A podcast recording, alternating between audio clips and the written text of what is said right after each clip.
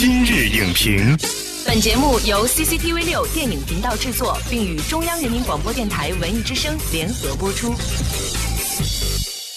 品头论足话电影，今日就评八分钟。大家好，我是陈明。自二零一二年以来，国产动画电影发展迅猛，放映数量逐年增长，已成为中国电影产业中一支不可忽视的力量。动画电影作为动漫产业链条中的重要部分，在政策扶持引导下，经济效益和社会效益取得了双丰收。其中，犀利 IP 动画电影大放异彩，并涌现出了《喜羊羊与灰太狼》《熊出没》。洛克王国、赛尔号、魁拔等有发展潜力的 IP 系列，在票房上，国产动画电影屡破纪录。二零一四年，《熊出没之夺宝熊兵》在与好莱坞动画《神偷奶爸二》同期上映的情况下，累计票房达二点四七亿元，打破了二零一二年《喜羊羊与灰太狼之开心闯龙年》一点六七亿元的国产动画电影票房纪录。二零一五年，《西游记之大圣归来》以九点五七亿票房。再次刷新国产动画电影票房纪录，在对传统文化的呈现与艺术的追求上，国产动画电影也没有放缓脚步。《大鱼海棠》《小门神》《阿唐奇遇》等电影用传统文化和艺术感染力，赢得了主流观影群体的广泛好评。五年来，国产动画电影由单一走向多样，更多精品化作品以全新的面貌回归观众视野。内容呈现与艺术价值并驾齐驱，同时打通了各年龄层观影人群。本期今日影评特邀新浪动漫首席执行官孙玉谦，与您一同回望中国电影砥砺前行的五年系列节目之国产动画电影成长篇：国产动画电影如何锐意进取，再度起航？欢迎孙老师做客今日影评。主持人好，观众朋友大家好。对于每一个关注国产动画电影的人来说呢，从二零一二年到二零一七年这五年间，国产动画取得的进步和成就都是足以令人振奋和欣喜的。那么刚才我们也通过一个浓缩的小片儿，看到了这期间国产动画所结出的累累硕果。您作为业内人士，你怎么来看待这五年？中国动画取得的一个发展，我觉得简单说啊，可以用“再起航”三个字来形容国产的这个动画电影。再起航，那就是再出发了。对，其实我们国家的动画电影在很早的时候，比如说在上海美术电影制片厂做的那些非常好看的《大闹天宫》啊、什么《天书奇谭》这些电影的时候，非常辉煌。应该说，从一二年之后到最近的这五年，我们看到了有很多这些。被人津津乐道的动画电影，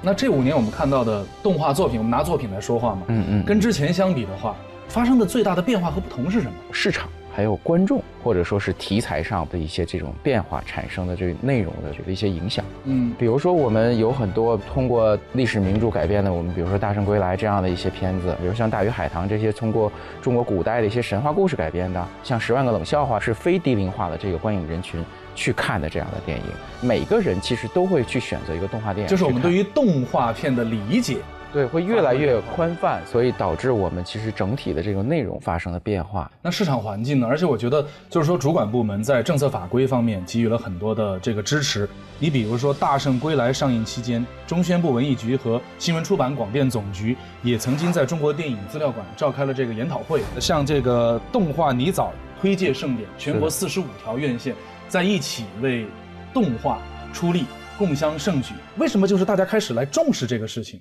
动漫是青少年时期最愿意接受的。你给他一个几千字的文章，其实对于他来讲未必有耐心看得下去。所以，其实动漫类内容是他们自己非常认可的一个艺术形式。为什么刚才主持人提到这个动画泥枣？我觉得其实是国家做的非常好一件事情。他利用暑期给这些放假的学生们能够提供一个单独的观影时间，通过这种引导，能够把更多的动画电影去。推送给青少年，在他们形成自己的价值观的时候，我们能够把一些好的故事、一些非常正向的一些主流价值观的东西去传输给他。就他的这种影响力是其他的一些文化产品所不能达到的。我觉得也是在美学的这个提升上面，在价值观提升上面能够有更多的一种帮助。可能有几千、几万、几百万个未来，只有一个现在，一个现在必须要办完的事，现在就去。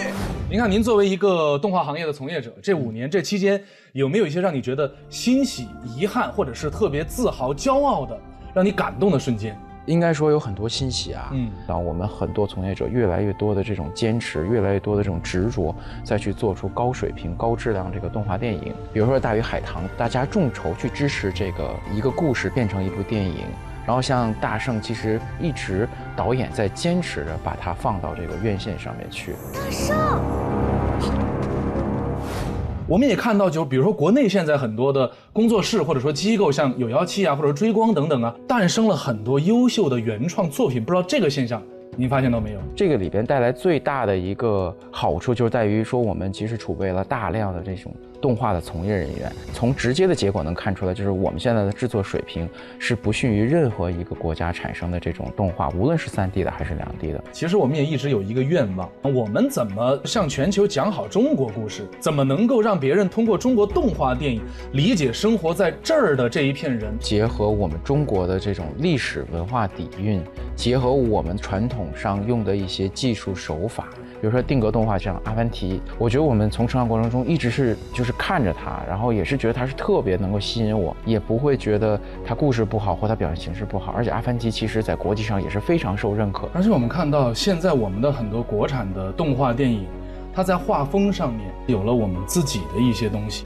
就我们看《大圣归来》也好，还是我们看《大鱼海棠》，无论是这个人设造型，还是说在画风方面。我觉得这个是挺难能可贵的。其实随着这个行业的发展，我们会有越来越多的人去挖掘我们的传统文化，把我们原有已经非常领先的一些作品或一些形式再重新挖掘出来。有的鱼是永远都关不住的，因为它们属于天空。能够预估一下这个远景吗？比如说我们这一个五年看到的情况，我们来预估一下下一个五年。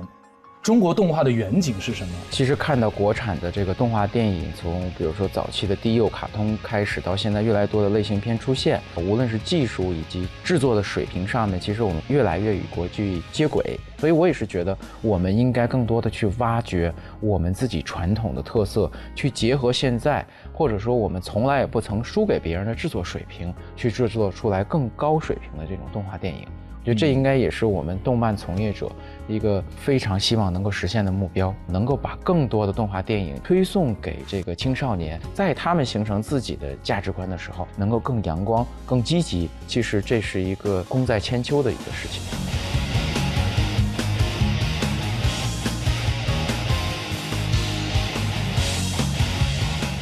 感谢孙艺谦老师的精彩点评。动画不仅带给孩子们欢笑，也寄托着许多成年人童年的梦想。国产动画伴随着我们长大，虽然一度有些沉寂，但从未曾远离。只要不忘初心，国产动画一定会沿着既不重复别人，也不重复自己的道路再现辉煌。本栏目视频内容，请关注 CCTV 六电影频道，周一到周五每晚十点档《今日影评》。